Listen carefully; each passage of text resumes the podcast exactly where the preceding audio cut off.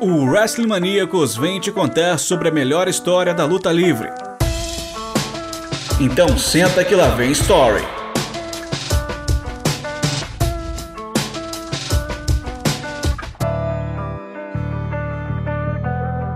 Se nos últimos anos a gente consegue observar uma clara dificuldade da WWE em desenvolver nomes capazes de transformar seus personagens em estrelas, mesmo tendo um dos rosters mais habilidosos da história, em 1998 as coisas eram bem diferentes na indústria. Quando o próprio Vince McMahon resolvia se envolver em uma feud, então era certeza de sucesso.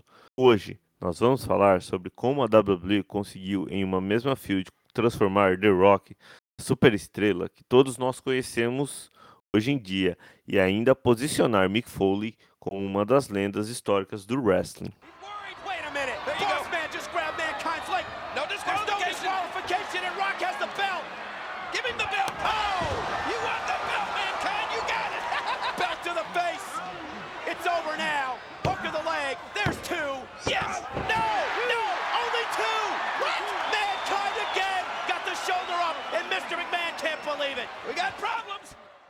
Em uma rivalidade que contou com 11 cadeiradas na cabeça de Foley, uma luta em um estádio vazio e a primeira Last Man Standing match da história, The Rock e Foley vivenciaram quatro meses de rivalidades que mudaram o rumo da própria WWE na época. Meu nome é Isaac Luna e ao lado de Marcelo Lopes do Catman Network nós vamos te contar tudo. Então senta que lá vem story.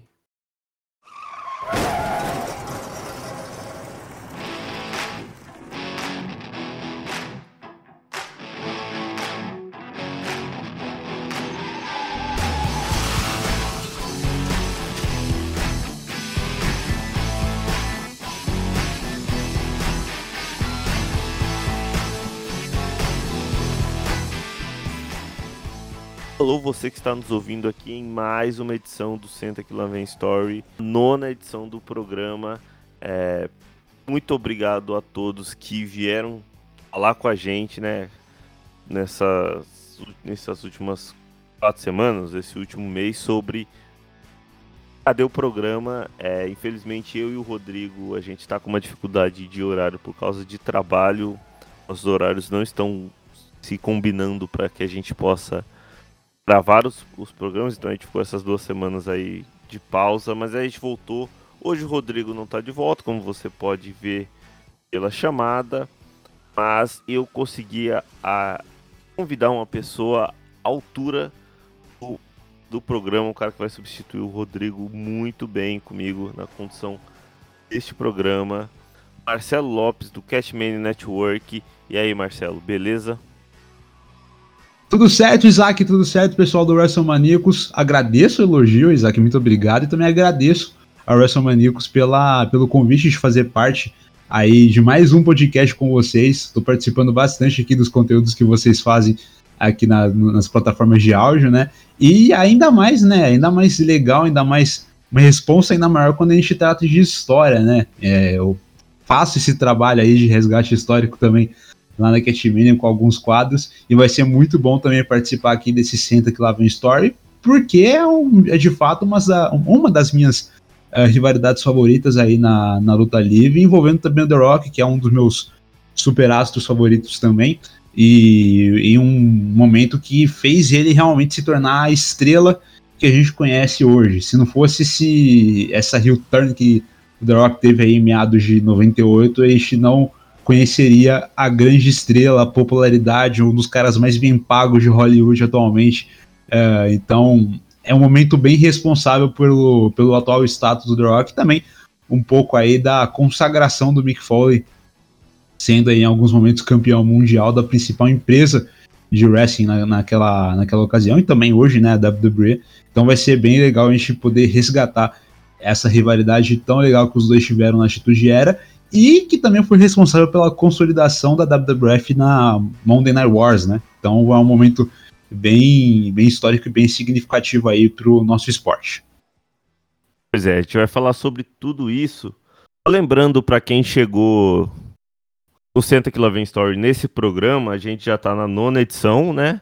É, procurando no, em todas as plataformas de áudio pelo programa do Santa Kilometer Story ou pelo podcast do Astromaníacos, a gente já falou sobre muitas rivalidades. A gente tem um, uma ideia de mudar a cada programa, mudar de década. O último episódio foi sobre o Samoa Joe na TNA, sobre como ele permaneceu por quase um ano e meio invicto.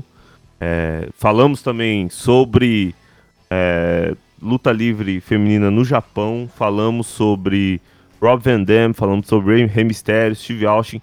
Dá uma procurada lá nos outros programas e agora eu tenho um recadinho. Eu tenho não, a Ana Demarco, a nossa apresentadora do, do Mesa Quadrada, tem um recadinho para vocês. Olá, ouvintes dos podcasts do WrestleManiacos. Meu nome é Ana Demarco, apresentadora do Mesa Quadrada, e tenho um recadinho para vocês.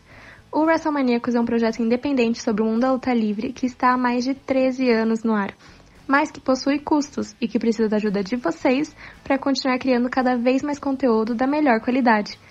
É só acessar apoia.se barra WrestleManiacos para se tornar um apoiador do site por a partir de R$ reais.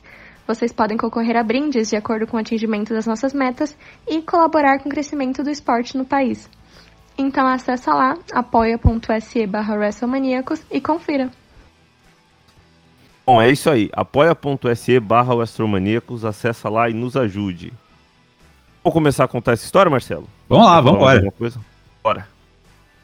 Vamos para o ano de 1998 e principalmente para o começar a contar essa história a partir do SummerSlam daquele ano porque o pós-SummerSlam foi, foi essencial para poder iniciar o, o alavancamento das carreiras do Mick Foley para o que a gente até falou aqui no começo, né, do pulso de lenda do wrestling e principalmente do The Rock. A gente não vai falar sobre o começo da carreira de ambos porque eles merecem um programa com mais detalhamento sobre. A gente vai se limitar mais a essa situação de 1998 e e até o fim dessa rivalidade entre eles. Bom, Isaac, amigos do WrestleManiacos, primeiramente falar do Foley, né, que dispensa apresentações, mas para quem não conhece o Mick Foley, naquele ano de 98, ele havia retornado ao personagem de Mankind após um período ali como o Cactus Jack do Love, né, onde ele teve ali algumas rivalidades com o Steve Austin e também com o próprio Vince McMahon, sendo que daquela, se a gente pegar contextos separados, ele acabou sendo até um aliado do próprio Vince McMahon contra o Steve Austin em alguma, alguma determinada parte aí da, dessa história. Logo no seu retorno como Mankind, ele entrou em uma rivalidade com o Undertaker, que pouco tempo depois havia que pouco tempo antes havia sido responsável pela demissão do, Love e o Cactus Jack, né, as duas personalidades da empresa. E nessa rivalidade contra o Deadman é onde ocorre aquela histórica Hell in a Cell entre os dois lá no King of the Ring de 98. Após essa luta, ele passou alguns meses fazendo dupla com o Kane, foram campeões juntos inclusive, e entrou em e entrou em rivalidades com o próprio Big Brother Monster, né, o próprio Kane. O Austin também teve rivalidade com o Mankind e depois o Undertaker entrou em rivalidade também com o Mankind, até que o Foley resolveu modificar o personagem e torná-lo ainda mais humorístico, já que a persona Mankind tinha um elemento de alma sob constante tortura, né, psicótico, mais forte ligado a ele, o que impedia o público gerar uma reação mais positiva. Para isso, o Foley deu uma cartada ali para poder mudar toda essa história e transformou o Mankind em alguém mais azarado e pateta, introduzindo o Mr. Soco, que é aquela meiazinha fedida, suada, com o rosto pintado, que ele usava na, em uma das mãos e também usava durante aí o seu finisher, o Mandible Claw. E além também de iniciar uma história onde ele tentava ser amigo do Mr. McMahon e que teve aí uma boa reação dos fãs, das pessoas que acompanhavam a atitude era naquela ocasião. Mr. McMahon, já como personagem, como vilão, principal vilão da, da WWF, ele prometeu tornar o Mankind a grande estrela da empresa, criando o Hardcore Championship e presenteando o Mankind, que via em McMahon uma figura paterna. Era um pai ali para o Mankind. E ele acabou, o McMahon acabou reformando aquele, Winning Eagle, né, aquela versão anterior do WWF Championship, e reformou, fez ali um cinturão completamente rachado e botou umas fitas silver tape e falou: Esse aqui é o Hardcore Championship, você merece, Mankind, você é o primeiro campeão. Naquela época, o Mankind era visto como favorito para vencer o WWF Championship no Survivor Series, devido ao interesse do público em sua storyline. Na ocasião, o título estava vago devido a uma storyline entre Austin, Kane e Undertaker, e Vince McMahon cria então um torneio para decidir o novo WWF Champion e parecia estar manipulando o torneio para favorecer o Mankind. Nas semifinais, por exemplo, o Mankind enfrentaria Steve Austin com Shane McMahon como árbitro, onde Shane simplesmente interrompe uma contagem de pinfall de Austin, mostra o dedo do meio para o próprio Stone Cold e faz com que Foley consiga vencer o Texas Rattlesnake para chegar na grande final. Inclusive, esse torneio conhecido como Deadly Game. Do you smell what the rock is cooking? Ha! The rock's laying the smackdown.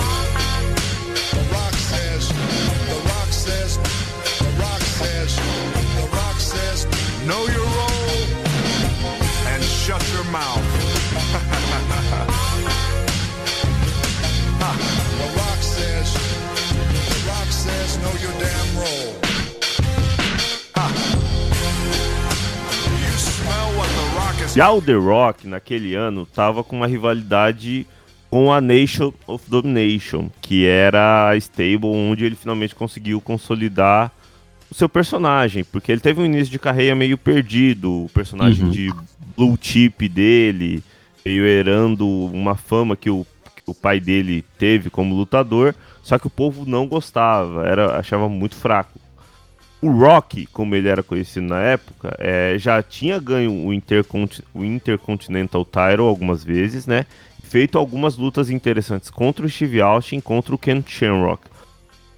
Além de, naquele ano de 98, ganhar uma certa popularidade, como herói, depois de tomar o posto de líder da Nation of Domination do Farouk, né, que é o Ron Simmons, e rivalizar com seus membros, o que levou ao fim da stable. Naquele momento, The Rock já demonstrava estar com excelente desenvolvimento de microfone e uma interação de público muito boa para alguém que tinha pouco mais de que dois anos na carreira de wrestling. No início de novembro daquele ano, inclusive, ele teria uma luta pelo Inter Intercontinental Title do Ken Shamrock, onde, em caso de derrota do The Rock, ele estaria fora do torneio pelo título no Survivor Series, o Deadly Game. The Rock então vence o combate por desqualificação, mas não conquista o título, o que deixaria o The Rock de fora do Survivor Series. Porém, na semana seguinte, o The Rock faz questão de atacar todos os comparsas do Vince. Seria o próprio Ken Shamrock, o Big Bossman, os é, Gerald Briscoe e Pat Patterson, que faziam ali meio que a segurança do Vince. E atacou todos e atacou o próprio Vince e o Shane no final. É, o Vince, então, para sair daquela situação, dá uma vaga pro The Rock no torneio, o que gerou uma reação positiva impressionante da torcida. Foi provavelmente a maior reação do público ao The Rock até aquele momento na carreira dele. Ele então vai pro Survivor Series e chega na final do torneio contra o Mankind, entrando como azarão. Vamos para a primeira luta selecionada para esse Senta que lá vem Story. 15 de novembro de 1998 no Survivor Series. As finais do torneio pelo WWF Championship, The Rock contra Mankind. A luta ela foi bem ok, um pouco mais de 10 minutos são, são bem interessantes de se assistir, né? Vince e o Shane McMahon estavam ali fora do ringue o tempo todo. O público estava olhando aquilo ali naquela situação, imaginando que era para em algum momento o Vince ajudar o Mankind a ser campeão pelo decorrer da, da storyline, né? Ajudou o Mankind na semifinal, é, tava se, tava se caminhando para isso. Porém, num determinado momento, o The Rock aplica um sharpshooter no Mankind e o Vince McMahon manda soar o gongo para que a luta se encerrasse.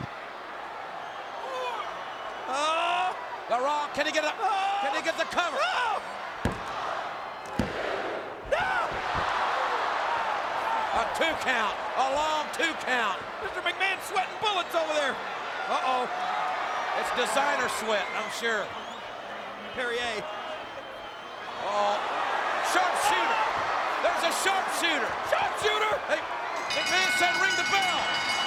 Wait a minute. What?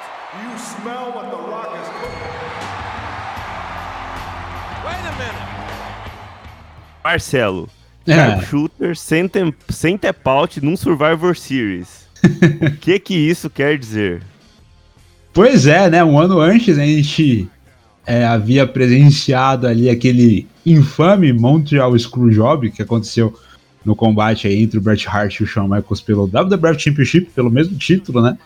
E aí rolou toda aquela situação. O Vince se tornou um vilão dali em diante, né? Então há uma ligação aí bem importante em, em relação a isso.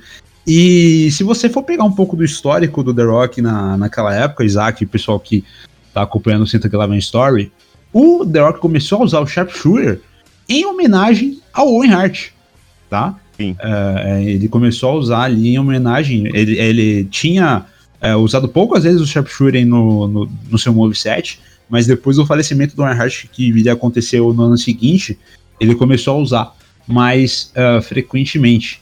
E, e aí você pega realmente uma referência direta ao que havia acontecido um ano antes, e é, du- durante toda a história, né, você vê que é claramente um plano para você, um plano do, do- do- dos McMahons, né, para você é, tirar ali o título do- do- dos lutadores que eram bem, bem mais quistos pelo público e colocar o cinturão nos ombros de alguém que era da sua própria linhagem, né, da, da sua própria stable, da corporation. O que eles não haviam conseguido enquanto o Austin era o campeão. Então, como o próprio Isaac aqui é, listou no início dessa história, é, ele tentou com o Mankind, com o Dudu Love, na verdade, né, não conseguiu. Tentou com o Undertaker, não conseguiu. Tentou com o Kane, não conseguiu. O título ficou vago, né? O, no- inclusive no Judgment Day de 98, o Undertaker e o Kane lutaram entre si e o Austin era o enforcer da luta. Só que a luta acabou ficando em empate, então ele decidiu, o Vince, deixar o título vago e criar esse torneio aí para poder decidir um novo campeão. Mas mal sabia o pessoal que na verdade tudo era um plano para botar o cinturão em alguém que era da Corporation. Inclusive o tava tudo muito bem ah, criado ali, tudo bem tramado, porque além do Mankind também é, vencer lutadores favoritos, o The Rock também passou por alguns nomes da Corporation durante esse torneio. Ele venceu o Big Boss Man em menos de 10 segundos durante esse, esse Survivor Series. Então era algo que estava sendo tramado ali para poder é, dar o, o, o título pro The Rock. Na- antes da semifinal, na- nas quartas de final, o The Rock ele enfrenta o Ken Shamrock, que também vai estar na, na Corporation. Sim, O Big Bossman ele invade e faz que vai jogar o bastão de policial dele, né, pro Ken Shamrock. O The Rock pega o bastão e acerta o Ken Shamrock e vence a luta, tipo, com um minuto e meio, dois. Muito fácil também. Facil- meio que facilita o caminho do The Rock disfarçado. O caminho do, do Mankind nesse torneio é muito fácil também, porque o primeiro adversário dele foi o Gilbert, né, Uhum. que era a, o- a versão fraca do, do Goldberg. Mais uma. Porque o Vince era muito sádico, nossa senhora. Esse, o, eu falei Gostava até nas redes sociais. Nossa, eu falei nas redes sociais, o Vince de 1998 eu acho que é a melhor versão do Vince que, que ah, tinha. com certeza. Bom, após essa luta, né, com, com a, a alusão ao Montreal Screwjob, o Vince e o Shane sobem ao ringue para comemorar a vitória com The Rock. O Mankind ele reclama dizendo que não deu tap out e o The Rock ataca o Mankind pelas costas com o cinturão.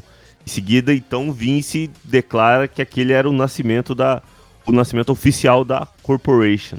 E detalhe, Isaac, é, é, com essa conquista, né? O The Rock, ele conquistou o cinturão com 26 anos, 6 meses e 14 dias de idade. Se a gente for é, resgatar todos a idade de todos os campeões da WWE até hoje, ele é o terceiro WWE Champion mais jovem, perdendo apenas para Yokozuna e para um tal de Brock Lesnar, que viria a bater o recorde aí em 2002, vencendo o próprio The Rock no SummerSlam. E essa história já tá selecionada pra gente contar num que lá vem story futuro. sobre o Brock Lesnar. Bom, no Raw do dia seguinte, o The Rock então também se declara membro da Corporation, que tinha ficado muito claro no final do evento, né? A Corporation viria a ser uma stable comandada pelo Vince pelo Shane, que utilizava do dinheiro, do poder que o Vince tinha ali dentro da empresa, por final era o dono, para convencer outros lutadores, outros membros do roster, a se juntarem a eles, né? O primeiro a fazer declaradamente fazer parte, além do The Rock, seria o próprio Ken Shamrock e o Big Bossman. Já deviam estar tá meio que acertados que eles entrariam pelo que a gente viu nas lutas anteriores. O, o grande rival do, do, do, da Corporation nesse momento, assim como o grande rival da vida do Vince McMahon, sempre era o Steve Austin. Bom, Isaac, já que o Mankind ainda estava revoltado com a traição do Vince aí no Survivor Series, o que fez inclusive com que o Vince desse o direito de uma revanche, né, de uma rematch pelo título, a revanche ocorre então no pay-per-view Rock Bottom in Your House, que foi um pay-per-view próprio ali para poder entoar o The Rock ainda mais como WWF Champion, inclusive é um dos é, segue ali naquele segmento ali dos pay-per-views temáticos, né, e que, que são temáticos a lutadores e stables. Tivemos o Breakdown in Your House meses antes, uh, tivemos também na própria concorrente, né, o Solid Out, que era um pay-per-view próprio da NWO, é, então o Rock Bottom também entra aí para essa, essa lista de pay-per-views aí que são temáticos de lutadores, né, de lutadores ou então de stables.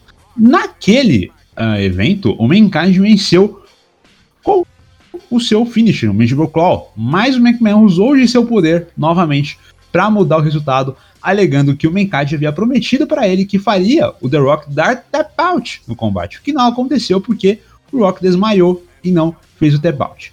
O Mankind então passou algumas semanas indo atrás da Corporation para tirar satisfações com The Rock e o Vince sobre o título mundial que havia sido retirado dele, e atacou o Shane McMahon ameaçando quebrar o braço do Shane caso o Vince não lhe desse uma no disqualification match pelo WWF Championship naquela noite. E aí então chegou o histórico dia da virada da luta livre, qual a gente trouxe aqui, citou aqui antes, e então tudo mudou a favor da WWF e a WCW teve que correr atrás. 4 de janeiro de 1999, no Monday Night Raw uma no disqualification match pelo WWF Championship, onde o campeão The Rock colocava o seu título em disputa contra o Mankind. Essa luta ela tinha sido gravada no dia 29 de dezembro de 98. A WWE até hoje costuma gravar essas lutas de virada de ano é, uhum. com antecipação para poder liberar o pessoal para curtir virada de ano e tal. Só que ela só, só iria ao ar no dia 4 de janeiro, por isso que a gente considera o dia 4 de janeiro.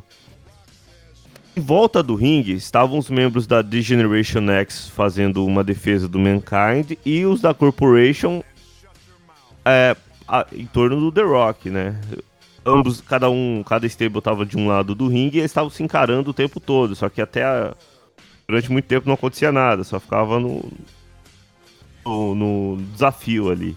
É. Em um determinado momento da luta, o Mankind ele consegue aplicar um, o Mandible Claw no The Rock só que o Ken Shamrock invade o ringue e acerta uma cadeirada nas costas do Mankind.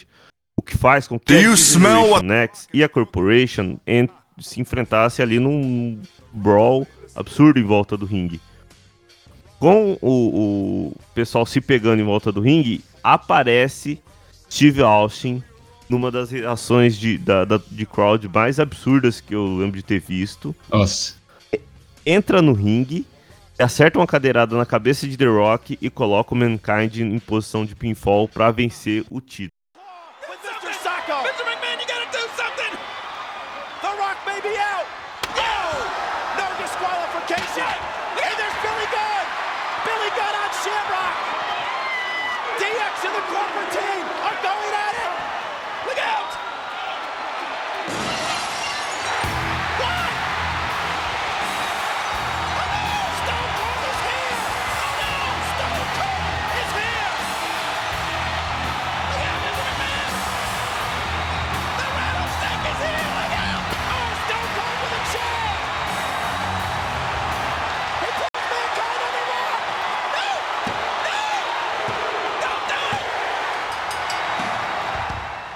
Então, né, Isaac, é, um, é com certeza uma das maiores, dos maiores pops, né? Que já se viu aí num, num ringue de, de luta livre, né? Porque é aquilo, né? O karma, meu querido, o karma existe.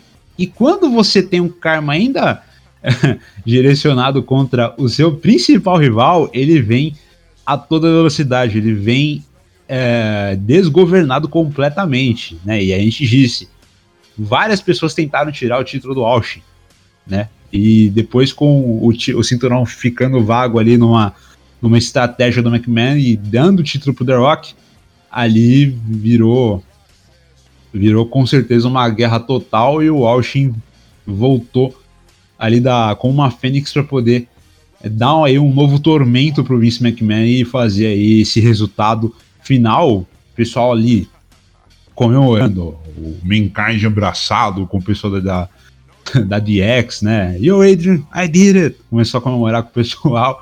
Foi um, um episódio especial bastante pros caras e também pro próprio Mick Foley, né? Que é a consolidação do cara. O cara tava ali competindo já em outras empresas, na ICW, na WCW, foi pra WWF ali em meados da década de 90 e esse título aí mundial foi com certeza uma consolidação da carreira dele, né? O cara já, já tava ali como um ídolo reconhecido para muita gente, principalmente pro pessoal do hardcore wrestling, né? Mas o faltava algo e essa virada de mesa também para o Mankind foi algo bem positivo para ele, também merecido. Engraçado é que você imagina que além de tudo isso, essa luta ficou famosa por ter ter tido seu resultado vazado durante a transmissão da WCW, do WCW Nitro. O WCW Nitro ele tinha uma hora de vantagem sobre o, o Monday Night Raw. E, Isaac, é. inclusive uma, uma observação, nessa época, a, por mais que seja fim, por mais que seja virada de ano, né, fim de ano, Réveillon e tal, mas o Nitro, ele era sempre ao vivo, né, e o Monday Night Raw poucas vezes que ele ia pro ar ao vivo, muitas vezes ele era gravado, então também teve um pouco de vantagem. E o pessoal que tava na WCW ali, ele teve. Pessoal teve ali, ah, tem também outros, outras pessoas que estavam na, na, na WWF antes, então numa questão ali de, de ter os contatos e tentar fraudar, foi no que eles tentaram ali ver isso como vantagem, mas não foi bem assim, né? É, o Eric Bischoff, ele achava que que bicho, ele tinha uma visão muito diferente do que era luta livre do que o próprio Vince. E quando ele ficou sabendo que o Mankind ia ganhar o título no Raw, ele falou: Vamos spoiler no programa do WCW, porque vai ser uma situação ridícula.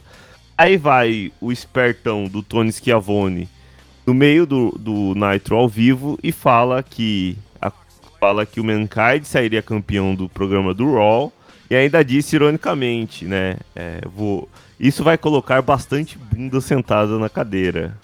É, meio que menosprezando a vitória do Mankind.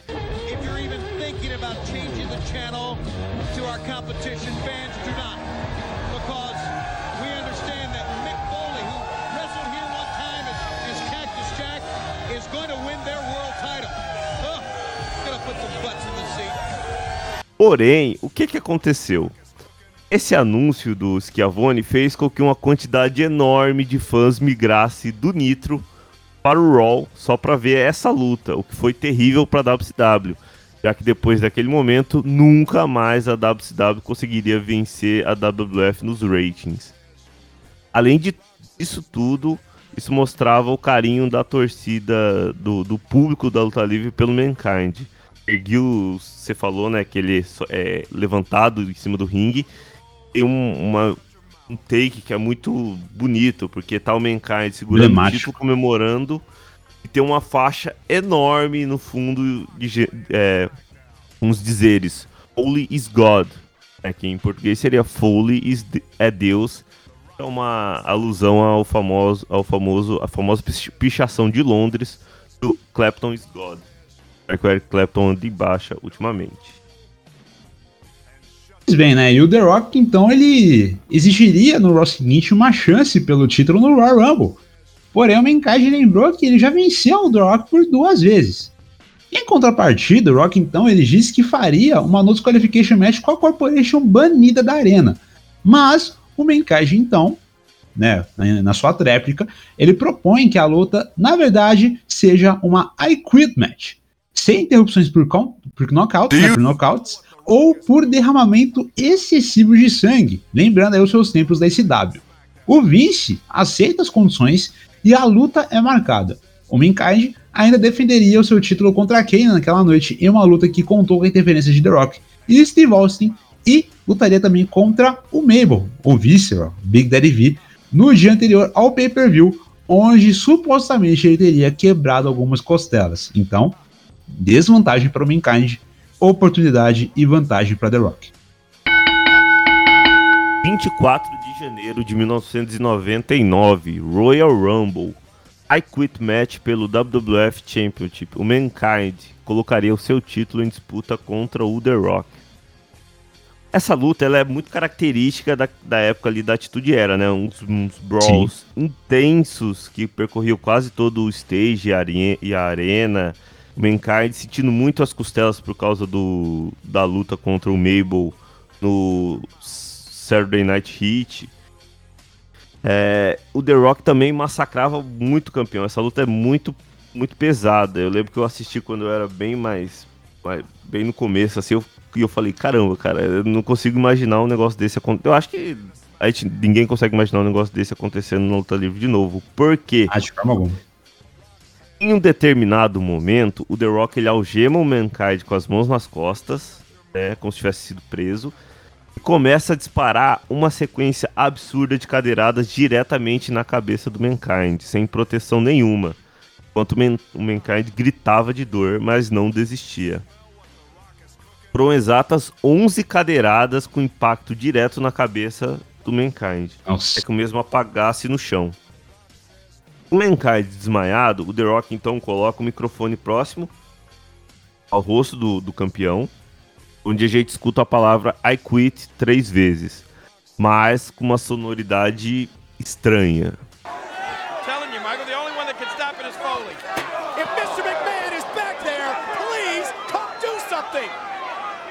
that's enough. Say it. Rock, put down the chair. Thank you. Now the Rock guaranteed to the millions and millions of the Rock fans that he was going to make that son of a bitch scream, I quit.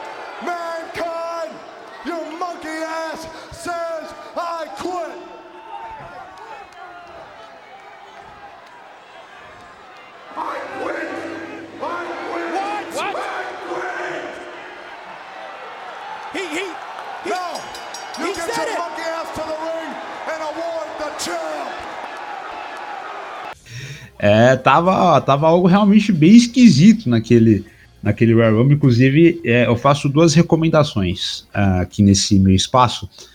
É, pessoal dos games aí conhece muito bem o WWE, o WWE 13, né? O game WWE 13, que conta muito ali em um modo de jogo é, sobre as principais partes da Atitude. Inclusive, tem esse combate do Royal Rumble é, nesse jogo. Quem não jogou, adquira o jogo e, e, faça esse modo, porque esse modo é muito legal, muito legal, muito imersivo dentro aí dos episódios da Atitude Era da WWE e também contando um pouco ali da, da briga de urgência com a WCW também.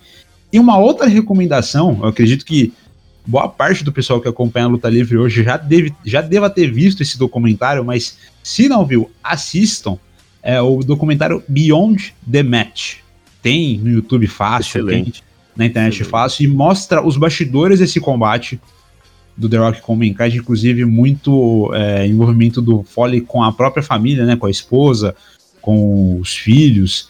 E tem uma parte triste dessa luta que mostra, né, a esposa do Foley e os filhos dele assistindo esse momento das cadeiradas. E, ele, e eles não sabiam que isso ia acontecer.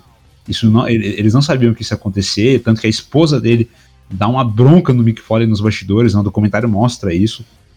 Tem alguns lances lá, a mãe, a, a mãe e os filhos chorando do Mick Foley, tendo que tirar eles da arena porque tava forte demais, né? A Noelle Foley, que a gente conhece hoje, né? Ela já pa- participou de alguns programas da WWE. Sim, É bem conhecida, atua nas indies também. Ela tem uma hora que ela entra em desespero, a mãe dela Sim. ter que proteger ela de continuar assistindo, Porque é a, pra gente que é público, que é fã vendo o, o Mankind tomar aquelas cadeiradas diretamente na cabeça, já era aterrorizante. Imagina para quem é família. É, um, é muito pesado. Esse documentário é, é excelente. Muito pesado. É, e aí tem um momento lá também que o, o Mick Foley fica fazendo ali curativo do lado do Vince. O Vince tinha vencido a, a Royal Rumble naquela noite, né? Então, é, os dois fazendo curativo ali, o Vince dando ponto ali na, em algum lugar do corpo, acho que não sei se era na cabeça, mas o Foley tava fazendo uns pontos ali na cabeça e ele volta todo ensanguentado para abraçar a esposa e os filhos ali nos corredores do, do estágio. É uma noite pesada para muita gente, né? Para a família do Foley ainda mais. É, mas é algo que, como o próprio o Isaac disse, não, não, acontece hoje de forma alguma, até porque né, tem toda a situação envolvendo cadeiradas na cabeça e tal, toda a parte a parte médica também dos danos que isso pode fazer.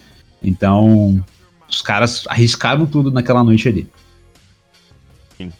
E indo em sequência, na seguinte noite, o Mick Foley aparece e diz, né, a gente falou da questão ali do I Quit, né, da, do, do, do Mankind ter falado ali o I, o I Quit, supostamente, ele, em sua defesa, ele apareceu na noite seguinte e disse que não se lembrava de ter dito a Quit no Royal Rumble.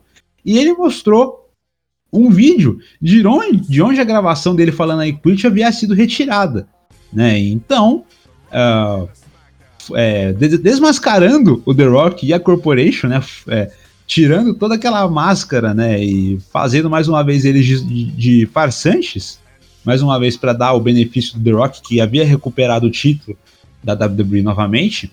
O Mankind, então, desafia o Rock para o título no Halftime Heat, em uma luta que foi ao ar durante o intervalo do Super Bowl, né? No Super Bowl ali 33, e foi aí em uma arena vazia, na famosa Empty Arena Match e a primeira Empty Arena Match da WWF. 31 de janeiro de 1999, Halftime Heat, Empty Arena Match pelo WWF Championship, The Rock contra Mankind. Essa luta foi muito divertida, eu, go eu gosto muito dessa luta. É, eu, engraçado que assim, as três lutas que a gente citou até agora, tem elas completas. Eu acho que a Equity não tem completa, na verdade. Mas as outras duas tem completas no YouTube. É, a gente sempre recomenda. É, quem tá ouvindo o programa, abre o. e tiver o W Network, vai ouvindo o programa e vai abrindo o W Network vai assistindo. O correr fica mais, fica mais legal para poder ir acompanhando as storylines e vendo o, isso que a gente tá falando aqui, né? Mas essas duas tem no YouTube completo. Inclusive, é... Isaac, só pra gente poder, é, antes de a gente introduzir essa, esse combate, a gente tem que lembrar também que esse dia em específico, ele foi um dia bastante é, positivo para a WWE na questão de marketing também, né? Porque você faz um programa ali no intervalo do Super Bowl. Se eu não me engano, a USA Network era uma, da, uma das emissoras que ah, estavam transmitindo o Super Bowl naquela, naquela ocasião, o Super Bowl de 99, né? E além Sim. desse halftime hit, que trouxe um público considerável também para poder acompanhar esse evento, e foi uma ação de marketing muito boa da WWE, a gente, a gente teve também aquele comercial que foi exibido no intervalo do Super Bowl também. Que a gente sabe que o Super Bowl ele é uma das maiores vitrines publicitárias, né? E as empresas que veiculam seus comerciais no intervalo do Super Bowl pagam fortunas aí gigantes para poder exibir a marca. E a WWF teve essa coragem em 99, botou um comercial caricato dela ali da Atitude. O pessoal que conhece a Atitude era, sabe muito bem qual comercial que eu tô falando. É, mas é um comercial que ele é, ele é bem satírico, no sentido né, que a WWF ela, ela era vista por é, muitas pessoas é, que não eram fãs de wrestling como algo de má influência, né? É, que, é, é, que só tinha só tinha é, sacanagem, que era pesado, que não sei o que, que era ruim pra família. E algum, algumas, algumas questões o pessoal tava até certo. Mas é, a. Tinha uma questão, é, tinha uma questão além disso que, que a WF tinha ficado com um nome meio sujo por causa até de uma à tona recentemente que é, era o uso de esteroides. Sim, sim, é, verdade. E tinha vazado que o Vince ele incentivava o uso de esteroides na, nos backstages para poder lutadores mais, mais visíveis ali. E tinha ficado muito tempo isso a mídia aparecendo. O Vince estava tentando, então, naquele momento, limpar o nome da empresa e se reerguia no meio da, das Monday Night Wars. Tinha conseguido superar a WCW e agora o Vince, o Vince tentava aproveitar essa subida do, da WWF e usou isso de trampolim. Esse comercial é muito bem lembrado, esse comercial é bem, bem histórico mesmo. E além, e além disso, Isaac, além disso, a gente sabe que esse comercial que foi ver o ele é um comercial completamente irônico, né? Os lutadores falando lá, o, o, o Steve Austin fala: ah, muitas pessoas têm visões erradas da World Wrestling Federation, não sei o quê. Todo mundo tendo ali uma frase errada enquanto o pessoal se degladeia dentro da empresa. O pessoal vai se matando, o cara se joga da janela do prédio, o McMahon falando get it, um negócio assim e tal. E aí, esse comercial foi veiculado no Super Bowl e tal. E na noite seguinte no Raw, eles fizeram, eles exibiram uma versão completamente diferente desse comercial e falando, é, ah, é, essa, essas visões erradas que o pessoal tem da gente, eles estão certos eles mesmo. Certo. Tem, uma, tem uma que é muito legal, que é tipo, o The Rock, ele anda, ele anda no corredor assim, no meio de escritórios e tal. Isso. Ele falou, não, porque aqui a gente trabalha tal, em prol do, do, do companheirismo. Aí alguém é arremessado de uma janela assim no fundo e tal. O Kane encostado o Kane na parede. com um copo de café na mão. É, encostado na parede com um copo de café na mão e uns caras de terno se matando. Nossa, é muito bom esse comercial. Most people have the wrong impression about the World Wrestling Federation. We're a non-violent form of entertainment. We never use sex to enhance our image. As athletes, we understand the importance of being positive role models. We're good wholesome family entertainment. We're trying to make the world a better place for mankind. WWF Attitude. Get it? Só para passar o serviço completo, Super Bowl 33, o Denver, o Denver Broncos derrotou o Atlanta Falcons por 34 a 19. Coitado do Atlanta Falcons, não ganha, não ganha. E o Joe Elway, que, é, que hoje é o general manager do Broncos, foi eleito MVP do jogo. Esse Super Bowl deu uma audiência impressionante. E foi muito positiva a inserção da WWF tanto no comercial quanto com o Halftime Hit. O Halftime Hit, então, foi uma luta bem divertida, né? Era muito, muito diferente o, a sensação. Ah, pra gente não, não era tão diferente, porque a gente passou aí um ano e meio vendo arenas vazias, o pessoal no telão, mas pra, pra é. aquele momento era bem estranho. O, o Mankind e o The Rock, eles só, só tava ali o Mankind e o The Rock e os juízes que estavam ali fazendo o trabalho deles. E o Vince nos comentários também, né? E, e o Vince nos comentários, muito, muito puto com algumas coisas. É. a gente, os, a situação ali, a gente viu o Rock e Mankind usarem vários elementos que geralmente a gente não via em, em Brawls. Se estendiam até os backstage. Foi uma luta bem legal de se assistir. Tanto que a luta ela termina depois de o Mankind usar uma empilhadeira pra finalizar o The Rock conquistar o título mais uma vez. O pessoal achou bem engraçado que eu acho que no Royal Rumble. No Royal Rumble desse ano, acho que foi que o Kevin Owens e o. E o Roman Reigns, Reigns né? usaram uma empilhadeira também, mas não, é, não tinha sido a primeira vez. É a primeira vez que se usa uma empilhadeira no meio de uma luta pelo título mundial e Mankind saía como campeão outra vez.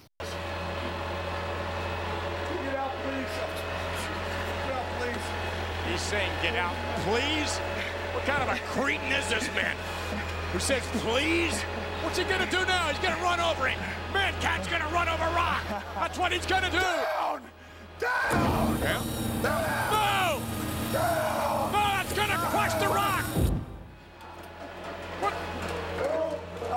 rock is underneath all that weight! The Rock! No, don't, don't, don't pin him! No, no! No! O The Rock, ele tava visivelmente revoltado, né? Porque o Mankind ele venceu o título e deu o troco na mesma moeda. Se o The Rock recuperou o título com uma gravação fajuta no Royal Rumble, o Mankind foi lá e venceu com uma empilhadeira no Halftime Hit. Então, na, no Raw do dia seguinte, o The Rock aparece e o Mankind diz que ele daria a chance de uma revanche para o The Rock no evento St. Valentine's Day Massacre, caso ele pedisse. O The Rock diz que só aceitaria se fosse em uma Last Man Standing match. A primeira, inclusive, da história da então Pro Wrestling Federation, e o Mankind aceita as condições. A luta, ela foi uma luta bem bacana, mas ela acabou em um empate devido a um desmaio duplo de ambos os lutadores após uma troca de cadeiradas. Mais uma vez as cadeiras em jogo durante esse combate. Inclusive, na, nesse mesmo evento, o Vince perdeu o spot dele de vencedor do Royal Rumble, perdendo pro Steve Austin. É uma Steel, uma Steel Cage match, mas como a gente tá falando aqui de Rock Mankind, não vem muito ao caso. Quem sabe aí num episódio futuro, né, Zé? Sim, a gente vai falar, a gente vai preparar um episódio. É que assim, para falar de Vince e Steve Austin tem que ser três horas de gravação, porque é muita coisa que aconteceu na storyline desses dois. Então, na noite seguinte, né, o do, do evento, do St. Valentine's Day Massacre, o Shawn Michaels, então commissioner da WWF, ele surge no, no, no evento, no, no, show, e é provocado por Rock. E disse que uma Last Man Standing Match não deveria acabar em empate. Então, é, em detrimento disso, Shawn Michaels marca uma ladder match entre The Rock e Mankind naquela noite. 15 de fevereiro de 1999, Monday Night Raw, numa ladder match pelo WWF Championship, onde Mankind, como campeão, defendia seu título contra o The Rock. Essa luta é uma das é uma das que eu mais gosto da rivalidade, porém ela é uma das menos conhecidas porque ela não tem um impacto tão grande como foram as outras que a gente citou aqui, pô. Tem uma é Quit Match, uma Empty Arena, mas essa luta é muito boa. É, tem um momento, determinado momento ali, onde o The Rock e o Mankind eles estão trocando socos em cima da escada, né? Aquele típico spot. De tentar derrubar o outro para poder pegar o título. O Mankind encaixa o Mandible Claw no The Rock e ele tá quase derrubando o The Rock da escada até que aparece o Big Show. Aplica um Choke Slam no Mankind de cima da escada e abre o caminho para a vitória do The Rock terminando assim a rivalidade entre ambos.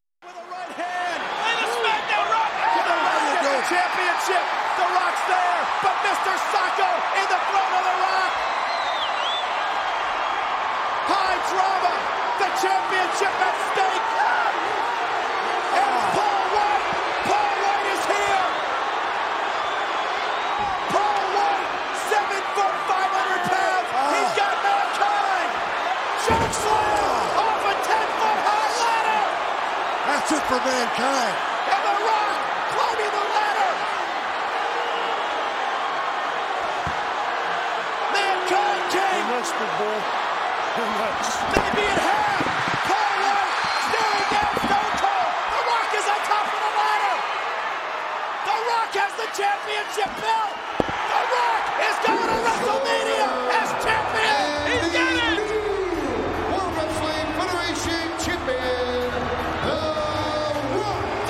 Pois é, pois é. E inclusive deu o Big Show que havia estreado dias antes ali do, do evento, né? Era conhecido ainda como Paul White, o nome real, mas depois revelaram que o nome dele iria ser Big Show. Também foi uma, uma, um grande fator ali. E naquele mesmo ano ele conquistaria o título da WWF no Survivor Series, mas lá para novembro também, um pouco ali mais tarde.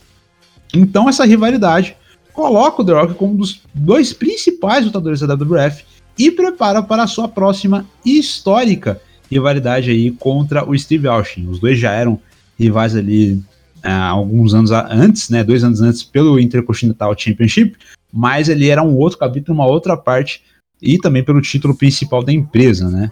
E isso também acabou, como, disse, como a gente disse aqui, né, Isaac, estabelecendo também o Mick Foley como um main eventer.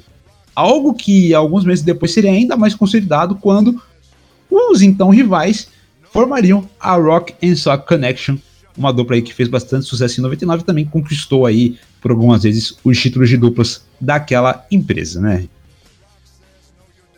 É isso aí, cara, muito legal essa história. Cara, a gente contou. Se você pegar a primeira luta que a gente conta é em novembro de 98. Isso. percebe que em quatro meses, de novembro a fevereiro de 99, a WWE fez uma fez pelo menos três lutas históricas entre esses dois. É, é muito, muito interessante. E assim, eu já conhecia essa história, né? Antigamente a gente para pra, pra revisar algumas coisas. É, a montagem do roteiro, o Rodrigo, até agradecer o Rodrigo aqui no final. O Rodrigo ajudou a maior parte do roteiro, só fui colocando alguns detalhes que às vezes ficou faltando. Mas a gente vai revisando algumas coisas. Cara, como era é, excelente a criação de storylines para desenvolvimento de personagem na WWF naquela época, né? Como o The Rock saiu grande em uma questão de quatro meses, de novembro a fevereiro. Foram, foram quatro meses ali que que levantaram e não foi só um lado da história que saiu benéfico né, dessa feud, né? O Mankind também uh, consolidou né, nessa, nessa nova roupagem aí de algo mais caricato, né? É, foi essa, essa, essa, essa rivalidade ela foi benéfica para ambos, né? Pro The Rock, pelo fato de ser uma super estrela jovem em, em constante ascensão, e também pro Mankind, é, consolidando aí um dos personagens do Mick Foley para algo é, de main eventer, né? Então, essa rivalidade com certeza é benéfica para ambos os lados, né? E naquela, naquela ocasião a, a WWF ela teve que se virar para poder se sobressair em cima da WCW, né? Então, esses personagens, né? Não só o Mankind The Rock, mas também Triple H, Stone, Stone Cold Steve Austin, uh, o, o, outros nomes, né? Que, que também fazem parte desse, desse alto escalão da Atitude Era, é, também precisaram ser, ser criados aí para poder é, manter uma, uma figura de topo e também atraiu a atenção do público pro que viria a seguir, né? E depois veio o Triple H como The Game, nasceu o The Game depois desse, desse episódio, veio o Kurt Angle, veio é, o Undertaker voltando pro topo de novo. É, então é, é algo é algo que a gente pensa, né? Como é que eles não têm o mesmo esforço hoje, né? Precisa ter uma empresa para chegar no cangote da WWE para eles poderem ser produtivos novamente, né? A gente, a gente se pergunta hoje isso, né? Porque a gente vê muitas storylines na WWE em 2021 que são feitas e é, dão aí o devido prosseguimento com tanta preguiça, né? E aí você olha nessa época, uma empresa que estava na pressão ali, com uma concorrente direta todas as segundas-feiras, e, e, e, aí você vê que eles. que, que era uma, uma, uma briga de igual para igual, e depois dessa rivalidade aí a WWF passou a dianteira e nunca mais perdeu a dianteira. É algo que a gente para para pensar e analisa, né, como o próprio Isaac disse, e a gente pergunta, né, por que, que, eles não têm mais o mesmo, a mesma criatividade de hoje? Claro que a gente também tem que levar em consideração que naquela época, é, e hoje, né, as coisas que foram usadas naquela época não seriam é, de forma alguma aceitas hoje, né, alguns, algumas questões envolvendo estereótipo, sexismo, né, ainda bem que o mundo evoluiu de 99 até 2021, né, é, mas a questão da parte de criatividade do booking, uh, você demandar algumas histórias que atrai, que, que atrai ali o, o conceito do, do, do, público, é algo que a gente para para pensar e analisa, né? Uh, parece que a WWE não sabe fazer uma, uma rivalidade sem apelar, né? É algo bem curioso. Pois é. Cara, muito legal essa história que a gente contou aqui. Bem bacana. É, esse, esse é o nono episódio. O décimo vai vir uma coisa especial. Opa. É, a, gente vai dar, a gente vai dar uma roubada, mais ou menos, na regra que eu tinha colocado para falar de, de mudar a década. A década vai mudar, mas só que a gente vai manter na WWF.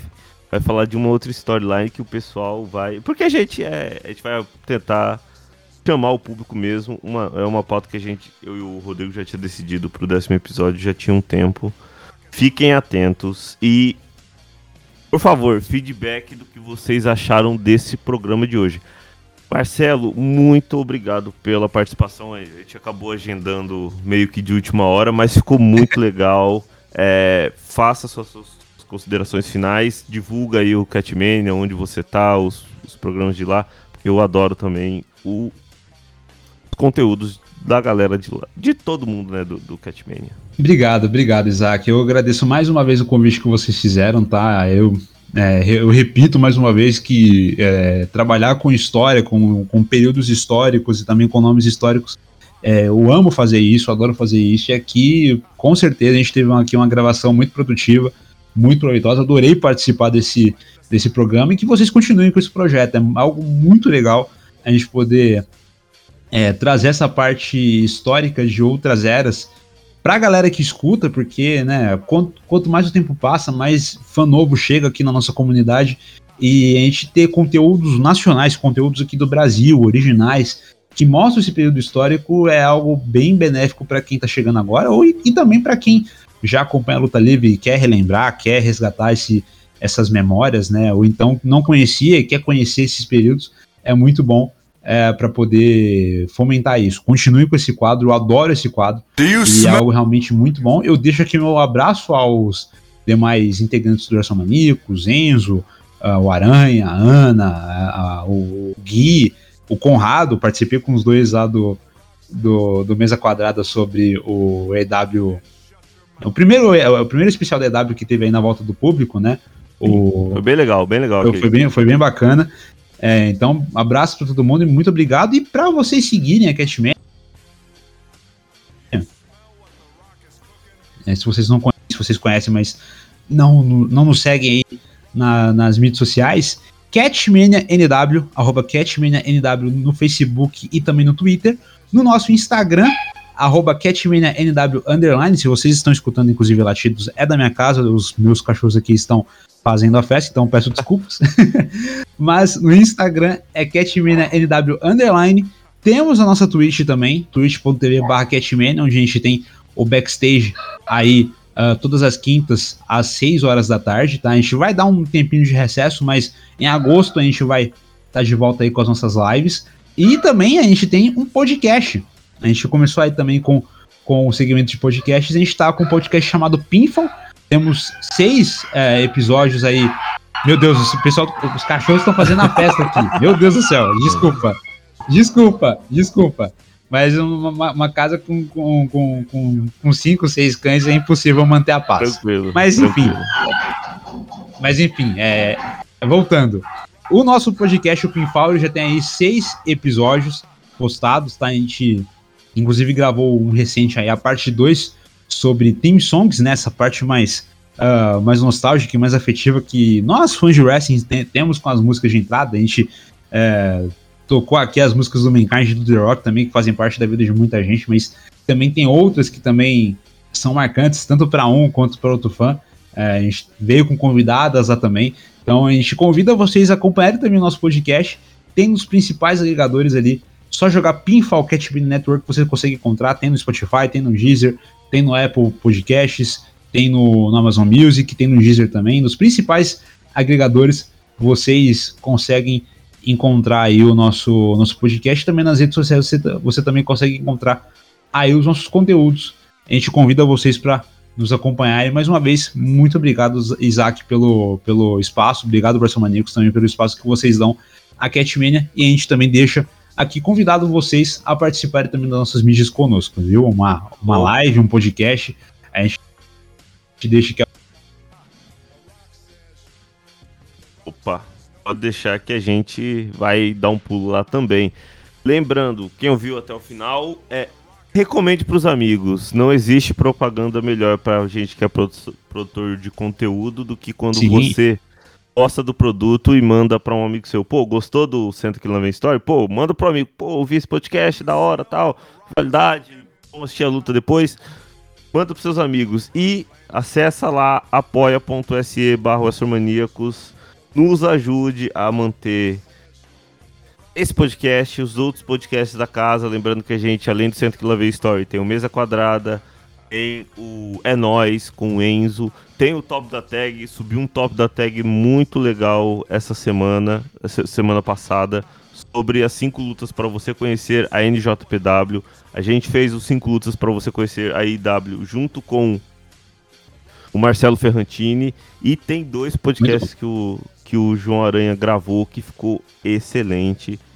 Logo menos vocês vão ver nos seus feeds de podcast. Lembrando que o Senta Que Lá Vem Story sai a cada 15 dias. Um sábado é Senta Que Lá Vem Story outro sábado é top da tag. Acesse o Astromaníacos, é, procure pelo Astromaníacos em todas as redes sociais, a gente está em todo lugar, Twitter, Facebook, Instagram, Twitch, é, TikTok, acesse nosso site astromaníacos.com.br. Estamos também em todos os agregadores de podcast. Se você escuta no Spotify, mas vai sair do Spotify, vai mudar pro, pro Deezer, a gente tá lá, Deezer, Pocket Cast, Cashbox, é, Apple Podcast, Google Podcast, estamos em todos. Acessa lá e confira e nos dê o feedback. Nós gostamos muito de saber qual é a reação de vocês após nos ouvir aqui por uma hora falando sobre luta livre, sobre o melhor da luta livre. Nacional e internacional. Próximo programa, o Rodrigo estará de volta, ou então vou ter que catar ele na porrada também. Valeu, muito obrigado a todos que ouviram até o final e até mais. Wrestling Maníacos Podcast. Há mais de 10 anos sendo maníacos por wrestling. Acesse wrestlingmaníacos.com e confira.